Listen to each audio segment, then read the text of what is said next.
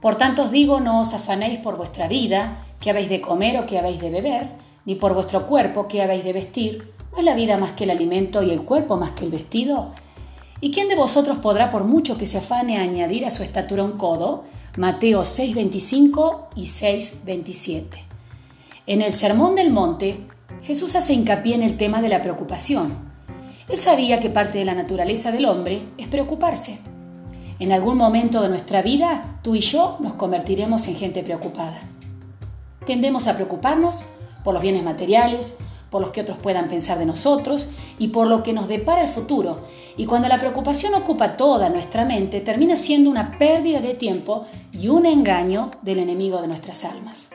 La preocupación inevitablemente tocará la puerta en nuestras vidas. La cuestión es saber qué contestarle cuando se le abra. Si la preocupación me da la posibilidad de ocuparme, es normal.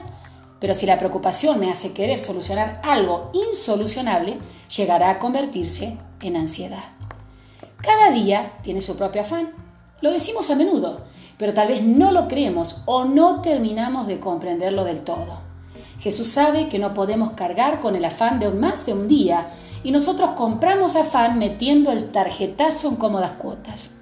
Estamos adelantando el consumo de afán pensando inocentemente que no pagaremos los intereses de ese financiamiento.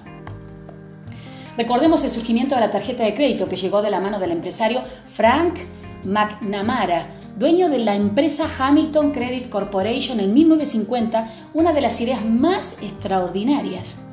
Hoy por hoy es común utilizar las tarjetas de crédito para todo, incluso para financiar el afán y pagar los intereses con ansiedad excesiva y estrés. ¿Has notado que el afán excesivo es una carrera al futuro? ¿Vives día a día caminando el presente? Se ha comprobado científicamente que la gente feliz vive en el presente. Y como el interés de Dios es que sea feliz, nos alertó anticipadamente al respecto en el Sermón del Monte. Vivamos el presente, confiando en Dios y enfrentando el afán del día a día. No lo olvides, cada día traerá su afán.